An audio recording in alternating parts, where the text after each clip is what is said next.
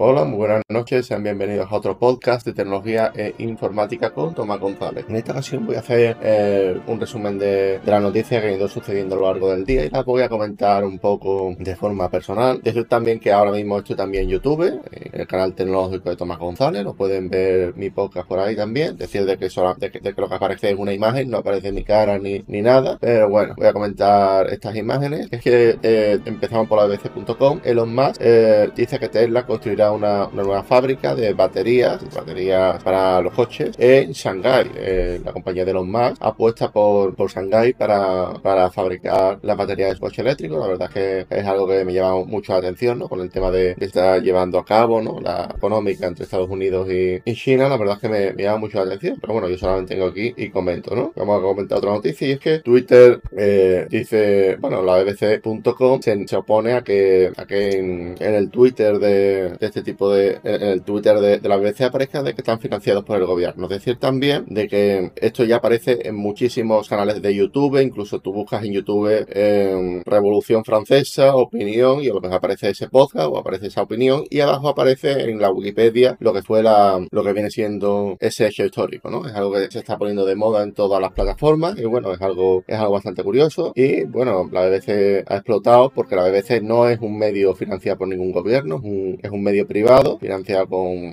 vamos, con, quien los lee, con los lectores, y la verdad es que es bastante curioso de que lo, haya, lo hayan puesto así, se, han cabreado, con razón, ¿no? Bueno, pues vamos a seguir comentando, y es que un, un alcalde de, de, de Australia se, ha visto envuelto en una polémica ya que, decir, ya que le preguntaron a, a ChatGPT por su origen y aparecía de que, que él había estado, eh, que él había tenido problemas con la justicia. Yo, yo la verdad es que, vamos, este, este tipo de, de bulo pues, fue, algo bastante creíble y digamos de que el alcalde ha denunciado eh, legalmente, legalmente a esto y esto es un problema porque la inteligencia artificial eh, se inventa también cosas, o sea, se inventan datos, se inventa historias y no se sabe muy bien cómo va a terminar, pero bueno, yo solamente tengo aquí comento, ¿vale? Bien, el FBI advierte sobre, sobre las estaciones de carga de teléfonos públicos, ya, ya que estas estaciones muchas veces vienen con malware y digamos es peligroso incluso el simple hecho de conectar el móvil ya es peligroso, pero si tienes con, eh, vamos, añado yo, si tienes activado el modo, el modo depurador es mucho más, mucho más peligroso debido a que, a que bueno, tiene, tienen acceso a todos los datos tuyos. Entonces, pues, pues eso, vamos a seguir comentando. Y es que Europa frena los despidos en serie de Amazon y Google.